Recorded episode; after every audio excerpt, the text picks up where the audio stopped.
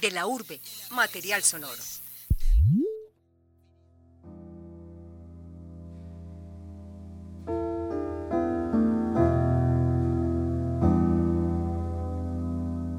Sean bienvenidos a De la Urbe. Soy Paula García y me encuentro con Daniel Ramírez para la presente emisión. Un saludo muy especial para los oyentes que nos sintonizan a través de las frecuencias del sistema de radio educativa de la emisora cultural Universidad de Antioquia. Hola Dani, ¿cómo vas? Muy bien, Paula. Y también saludamos a los oyentes que siguen el material sonoro del laboratorio periodístico en los canales de SoundCloud, Spotify y Deezer. Hoy empezamos con música, con música para el alma. Y se trata de una bellísima pieza con mi alma a solas, del compositor antioqueño Sergio Giraldo.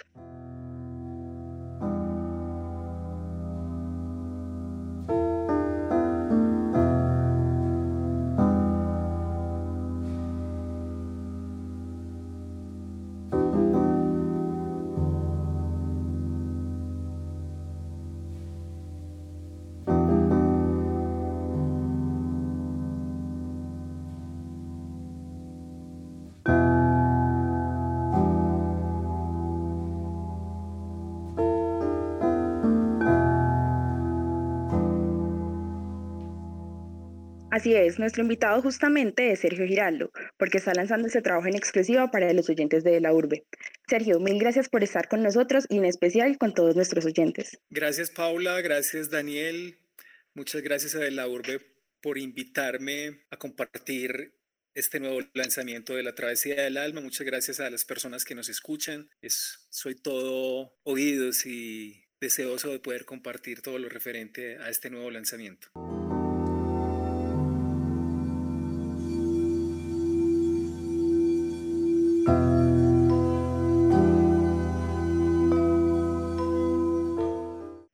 Justamente entonces, como comentábamos, Sergio es nuestro gran invitado en esta sesión, en esta conversación de la tarde de hoy, eh, que vamos a nutrir nuestra alma en una travesía y vamos a nutrir nuestra alma con música.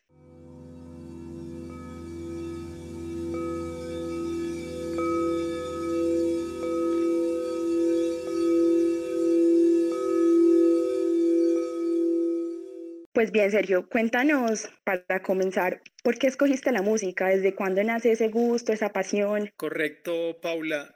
Mira, mi relación con la música ha sido, yo diría que desde que tengo uso, un uso de razón, desde que tengo conciencia, desde muy pequeño en mi casa se escuchaba mucha música, en especial rock.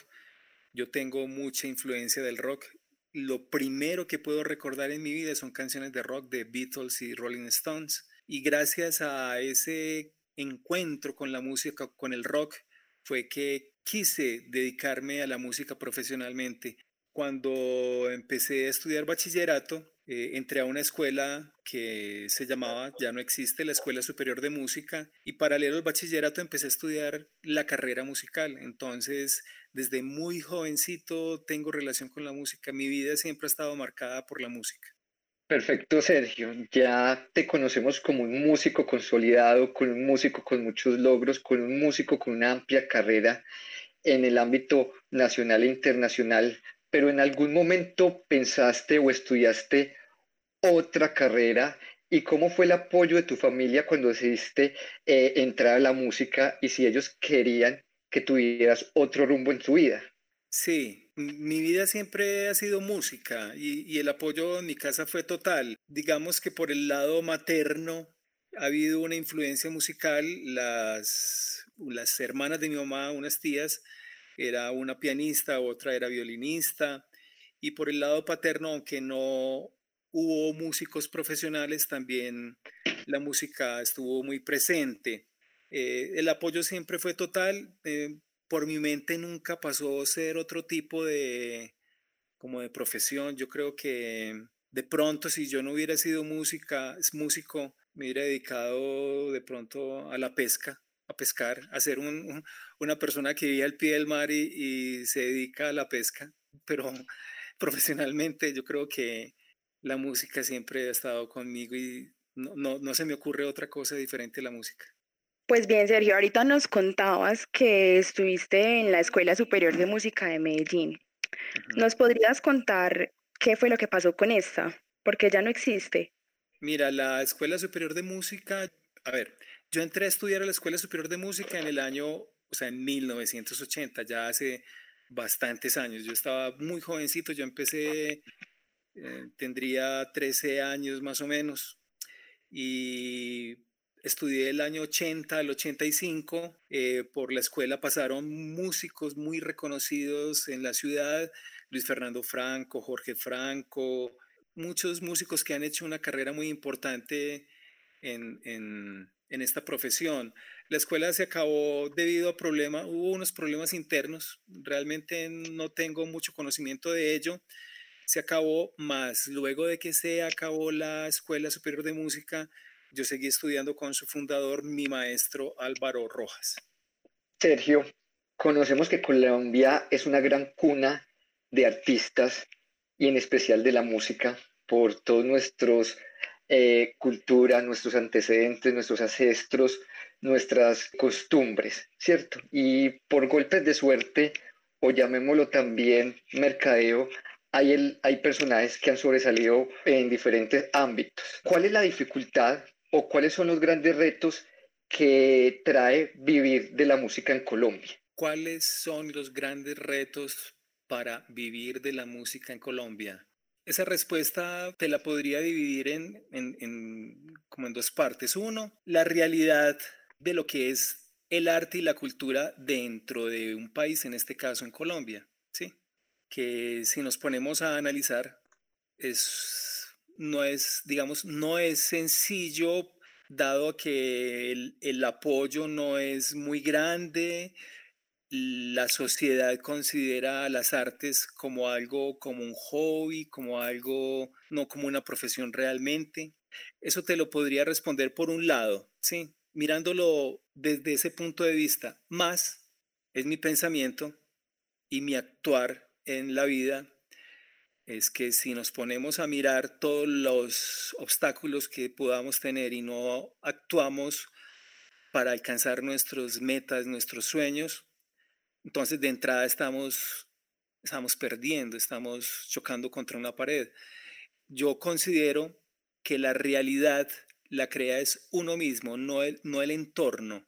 Tiene mucho que ver con lo que la travesía del alma con su música quiere dar como mensaje que la realidad se crea es desde uno mismo, desde nuestro interior. Entonces, en mi caso, a pesar de todas las circunstancias de la sociedad, del país, de lo que se vive, eh, teniendo unos objetivos, hay veces claros, hay veces no tan claros, eh, he logrado hacer que la música sea mi carrera, mi profesión, mi disfrute, mi modo de vida, mi sustento. Entonces, repito, es más una, es como uno enfrente las situaciones. Yo que considero que la música es como cualquier otra actividad, como cualquier otra actividad en la vida, como manejar un carro, ser un conductor, eh, un doctor, un psicólogo, es exactamente igual. Igual si nos pone, y, y si ese doctor o ese psicólogo se coloca impedimentos en su mente, esos impedimentos siempre van a existir. Lo mismo ocurre para con la música. Indiscutiblemente, Sergio, tu música transmite felicidad y cuando a uno la música lo hace sentir eso, es que se está viviendo la música, ¿cierto? Y las dificultades se convierten en acciones de mejora o se convierten en cómo ser mejor cada día. Entonces, eh, muy de acuerdo con tu opinión y tu trabajo es maravilloso. Muchas gracias, Daniel, por tu opinión. Muchas gracias. Mm, con respecto a, a, tu concepto de felicidad, yo quiero opinar algo, si, si puedo, pregunto. Claro que sí. Perfecto, gracias. Mira, mi concepto de felicidad es un concepto de plena conciencia, de estar presente. Siempre van a existir estados y momentos o tristes, o felices, o todo tipo de estados. Vivimos en un mundo, en un universo donde todo está hecho y todo sucede por un motivo especial. O sea, na nada, nada sucede porque sí, porque apareció y ya no. Todo tiene algo para enseñarnos. Entonces, cuando somos conscientes de que todo, absolutamente todo, tiene algo para enseñarnos, esa felicidad, o sea, todo eso se convierte en felicidad, así sea que haya sufrimiento. Si convertimos ese sufrimiento en un maestro, en algo que nos quiere enseñar algo, la felicidad tiene que aflorar porque ah, eh, vamos a tener muy claro que estamos creciendo, que es, yo pienso que es lo importante, el crecimiento, el crecimiento. Así sea que nos tropecemos, que caigamos, pero nos levantemos de nuevo y adelante y que todos los mm, hechos que ocurran en nuestras vidas, si los utilizamos para nuestro recorrido interior, para crecimiento, va a ser una vida feliz, una vida feliz a pesar de los obstáculos. Qué bella reflexión, Sergio. Eh, Sergio, bueno, acabas de mencionar que todo tiene como un porqué, todo tiene una razón y todo nos enseña algo. Como compositor, ¿de qué forma crees que la música nos puede contribuir a sobrellevar una situación como la que vivimos hoy en día con todo esto de la cuarentena? Paula, mm, yo, mi respuesta va a ser la siguiente. No solo es la música la que nos va a ayudar a sobrellevar una situación. O sea, ya te voy a responder tu pregunta, pero quiero, quiero hacer un paralelo.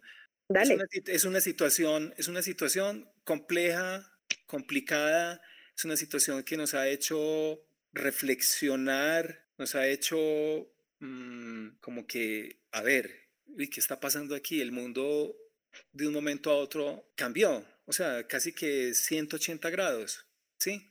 180 grados y eso que está ocurriendo está afectando todo lo que hacemos, absolutamente todo lo que hacemos. Yo creo que nadie está exento de eso. Entonces, yo considero que una actividad como la música o la escucha de la música, desde que se haga con conciencia, como cualquier otra actividad, yo, yo considero que la música es exactamente igual a cualquier otra actividad que haya en este planeta. Desde que se haga con conciencia, nos ayuda a que este momento que estamos viviendo lo pongamos a nuestro favor, no en contra, sino a nuestro favor. ¿Qué quiero decir? El mundo, la situación actual del planeta nos está hablando, nos está hablando. O sea, hay, hay que cambiar. Y hay que cambiar, en mi caso, lo que yo veo es la perspectiva de cómo vivir. Y cuando hablo de vivir es cómo relacionarnos con los demás, cómo escuchar música, cómo hacer música, cómo, cómo ir a la cocina a lavar unos platos, sí, con conciencia. Para mí, ¿qué es conciencia? Conciencia es tener conciencia del presente. ¿Y qué es presente? El presente es el lugar, el momento donde el pasado y el futuro se juntan. Es el único momento donde el pasado y el futuro se juntan. Entonces, debemos de hacernos una gran pregunta para tener conciencia. ¿Quiero repetir mi pasado o qué quiero construir para mi futuro?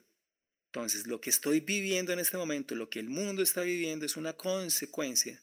La gran pregunta es, para estar consciente de este presente, ¿quiero repetir el pasado o qué quiero construir para mi futuro? Y eso lo relaciono con la música. Cuando hay una escucha consciente, la vida se transforma la vida se transforma totalmente en todos los aspectos. Cuando yo escucho música conscientemente, a ver, ¿qué quiero en este momento de escucha? Con un propósito, claro, que sea un propósito. Yo deseo tal y tal cosa, eso es conciencia. Cuando yo hago, mm, repito, cuando lavo unos platos, cuando hago una, una comida, ¿qué es lo que yo estoy haciendo en este momento y para qué lo estoy haciendo? Con una conciencia sin automatismos, sin automatismos. Automatismo significa hacer las cosas como un autómata, como un robot. No, conscientemente. Escuchar con conciencia, actuar con conciencia, hablar y escucharnos con conciencia. Yo pienso que esa es la mejor manera, yo no diría que de sobrellevar esta situación, sino de transformarla a nuestro favor. No sé si soy claro a la hora de, de responderte. Sí, Sergio, eh, te comprendí la clave de esto, entonces es la conciencia. Pues bien, eh, ya que hemos conocido sobre tus inicios, tus percepciones, Ahora escucharemos un poco más de tu obra para indagar sobre tu participación en diversos festivales. Perfecto.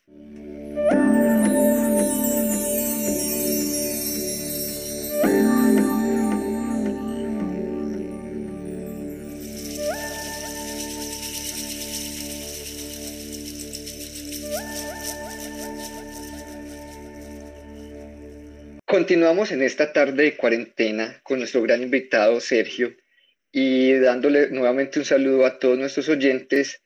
Queremos ya conocer, eh, sabiendo que la obra de Sergio es una fusión entre ritmos ancestrales, percusión y rock, ¿cómo fue llevar tu obra a el festival Sound by Southwest en el 2011, que es un festival que mezcla tantos elementos de películas, elementos musicales, eh, diversas expresiones artísticas y cómo esto y este festival nutrió tu eh, formación artística.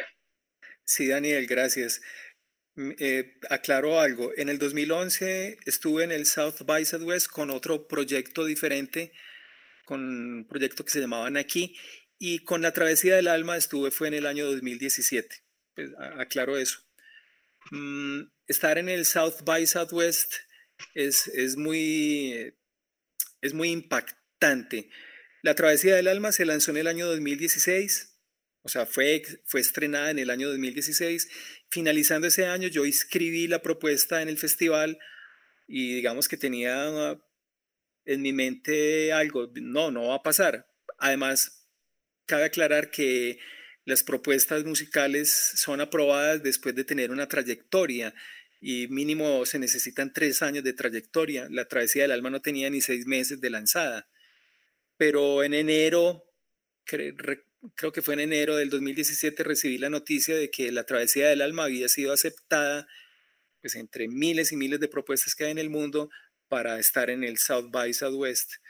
Eh, es un festival gigante, o sea, inabarcable porque es una ciudad entera en torno a la música con cientos de conciertos todos los días mm, y estar la travesía del alma con una propuesta, digamos, muy sui generis, tocando junto a otras propuestas, eh, digamos, más comerciales o, o, sí, como funky, rock en un mismo lugar, fue una, fue una experiencia muy grande y, digamos, muy enriquecedora, muy feliz, aunque hubo muchos, hubo percances técnicos que al final se lograron resolver.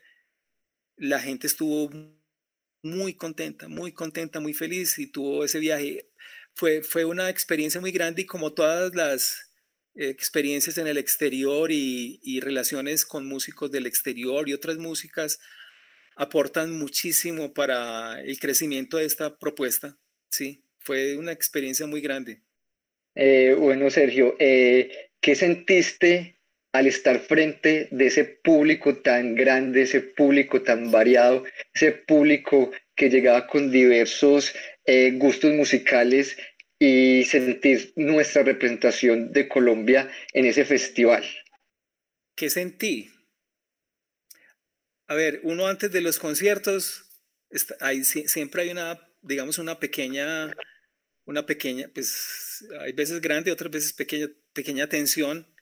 Eh, aquí hubo algo muy particular, fue que hubo unos problemas técnicos, ya que mm, un mes antes yo había mandado unos requerimientos técnicos que son especiales para los conciertos de la travesía y cuando llegamos los requerimientos no estaban o sea, hubo tensión, hubo tensión técnica, más que tensión de cómo íbamos a tocar, cómo íbamos a, el público cómo iba a aceptar la música.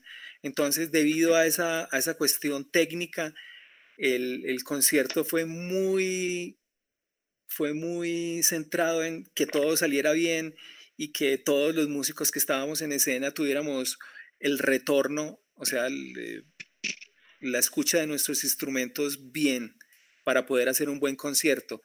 Eh, no fue la experiencia más grata técnicamente, pero me encantó, me encantó que gente de Rusia, gente de Europa, gente de muchos países que estaban ahí presentes, escucharan nuestra obra musical que tiene una gran influencia de, de Colombia, o sea, la travesía del alma, a pesar de ser una, de ser música, músicas del mundo y que tiene tanta influencia, como tú dices, de rock y, e influencias de, instrumentaciones del mundo, está hecha por colombianos. yo soy colombiano. Entonces está muy reflejada ahí la, nuestro país eh, y la, la aceptación fue increíble. Muy contento, muy feliz de poder llevar la música de la travesía del alma a todos los lugares del mundo. Bien, Sergio. Em, bueno, nos cuentas que fue un reto técnico el hacer que estos instrumentos se escucharan bien para esta presentación. Ahora cuéntanos, ¿por qué es tan importante rescatar los sonidos que producen estos instrumentos como tan ancestrales? La travesía del alma, como su nombre bien lo dice, es una travesía, es una invitación a ir dentro de cada quien. ¿Sí? En las culturas ancestrales, en los comienzos de las civilizaciones, la música se hacía para comunicarse con la divinidad. Eh, para ellos el sol, la luna o los árboles, la naturaleza, pero era una forma de comunicación y de agradecimiento a la divinidad, a lo que ellos consideran la divinidad. Entonces, yo la palabra no es rescatar, yo quiero utilizar esos instrumentos de percusión, los instrumentos de, mm, como el didgeridoo australiano, como los cuencos tibetanos, que son instrumentos milenarios, que son instrumentos que llevan miles y miles de años en las culturas ancestrales, y, e involucrarlos y mezclarlos, fusionarlos con la música occidental, con la música actual. Entonces ese es esos instrumentos que han servido desde siempre para esa comunicación con la divinidad, con el creador, con Dios, con el universo, como lo queramos llamar, involucrarlos y juntarlos con instrumentos actuales con un sentido muy claro con un propósito muy claro que es reconectarnos con nosotros mismos. Esa es la explicación del por qué utilizar instrumentos ancestrales. Continuamos acá en esta conversación y hacíamos unas reflexiones de tu experiencia en el South by Southwest. A veces eh, el público colombiano, y como dice el dicho, no somos profetas en nuestra tierra, puede ser eh, más crítico o más exigente. Eh, ¿qué diferencias hubo entre tu experiencia en el South by Southwest y en el NEM Catacoa en el 2010? Ok. Mm, diferencias, diferencias. Una, pues son, dos momentos distintos, son dos momentos separados por una década. Eh, cuando se estuvo en el concierto de en Catacoa, que fue, un festival en Bogotá, el gran público realmente iba a ver unos artistas que venían del exterior, eh, Yamiroquai, eh, La Mala Rodríguez, en esa época Tego Calderón creo que también. Entonces, eh, uno es como, como algo exótico, algo exótico, como pues digamos que no, no, es, no es una música reconocida comercialmente, no es una música que se escucha muy frecuentemente, entonces es algo exótico, es algo exótico y son, son experiencias distintas. En el, en el South by Southwest el público va muy claramente a los conciertos a experimentar nuevas sensaciones, nuevas músicas, a encontrar nuevas tendencias. En este otro tipo de festivales, festivales comerciales, la gente va muy claramente a ver a los artistas grandes.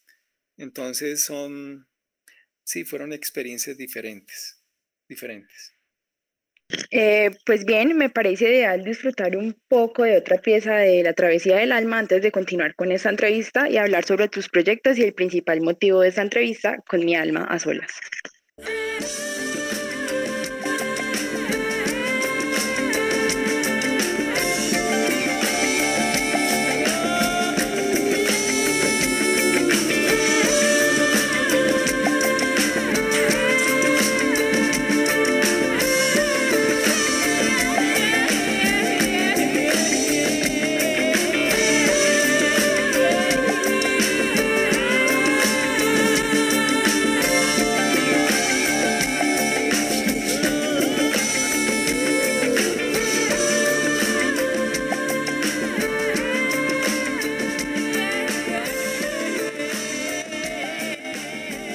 Para finalizar, quisiéramos que Sergio nos hablaras sobre tu evolución musical. ¿Qué es lo que más ha cambiado eh, de tu músico a lo largo de estos años y cuál es el elemento diferenciador eh, eh, en el ámbito musical en la actualidad? Sí, gracias Daniel por la pregunta muy, muy interesante. Yo en estos días estaba inclusive planteándome ese, ese mismo interrogante. Mm. La música es, es, es arte y como yo consigo el arte es una comunicación con, con algo trascendente y a la vez el arte, al, al, ser una comunicación, es un lenguaje, ¿sí? Entonces uno como artista, como, como artista que quiere desarrollar una propuesta, quiere depurar ese lenguaje, que ese lenguaje sea cada vez más, más claro. Eh, eh, esa búsqueda y ese encuentro con, con, ese lenguaje obviamente se ve reflejado en, en muchos aspectos musicales, en aspectos, en este caso, orquestales, instrumentales y también armónicos, melódicos. Entonces, yo diría que cada vez el desarrollo de la propuesta de la travesía del alma es más concreta, más clara y pensaría yo que más sencilla, más sencillo su vocabulario musical.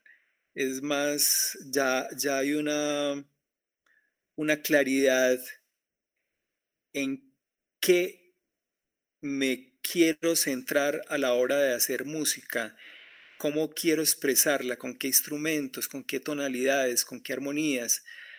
El, comienzo de, todos estos eh, proyectos siempre son búsquedas, búsquedas, buscando, buscando, buscando, y, uno empieza a encontrar, y tras ese encuentro uno empieza a depurar.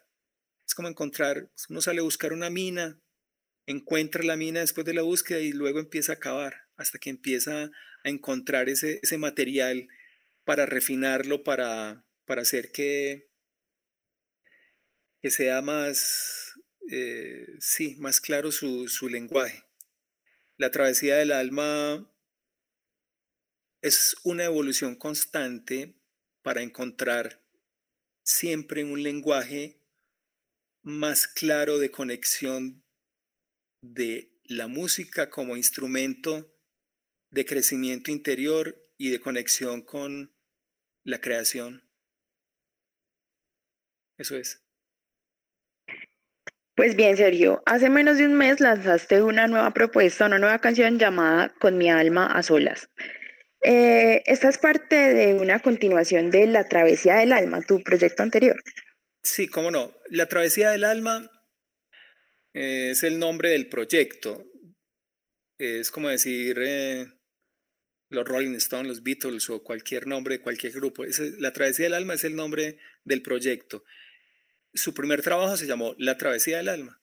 Ahora viene una segunda parte de La Travesía del Alma que se llama La Creación. Y como tú bien dices, Paula, eh, hace poco lancé con mi alma a solas que fue más, digamos, una, una propuesta que se dio como coyuntura a este momento que estamos pasando, de, de, encierro y de, como de, sí, lo que hablamos ahora de, de, un cambio, de no sabemos hacia dónde vamos, no sabemos, entonces mi propuesta es con mi alma a solas para encontrar ese camino, retomar ese camino para tener claridad hacia dónde ir.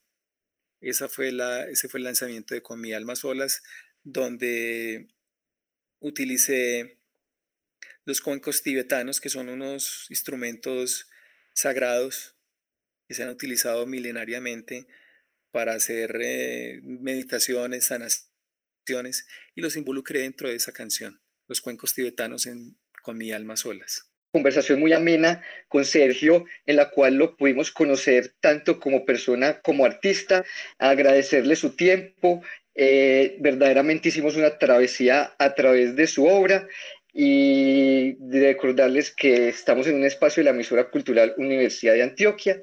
En la presentación los estuvimos acompañando Paula Andrea García y quien les habla, Daniel Alejandro Ramírez. Puedes encontrar más sobre nosotros en Twitter y en Facebook como de La Urbe y visitar nuestro sitio web de laurbe.edu.edu.co.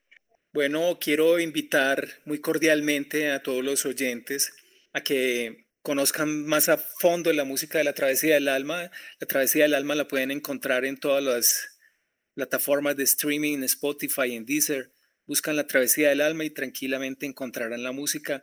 También para que visiten el Instagram, Travesía-Alma, en Facebook, La Travesía del Alma, en YouTube, La Travesía del Alma. Muchas gracias y espero, deseo, no espero, deseo que que escuchen la música y que la compartan con todas las personas que, deseen, con sus familias y con sus amigos. Muchas gracias. Pues bien, llegamos al final de La Urbe. Agradecemos a nuestro invitado por su tiempo y para los oyentes de este espacio de la emisora cultural Universidad de Antioquia en los canales sonoros digitales de nuestro laboratorio. Les recordamos que de la URBE es el laboratorio de periodismo de la Facultad de Comunicación de la Universidad de Antioquia. La presente emisión fue realizada por Ana Sofía Vera, Leonardo Zapata, Alejandra Orrea, Mateo Bedoya, Angie Sofía Durán y Mariana Mejía, y contamos con la coordinación de Alejandro González Ochoa.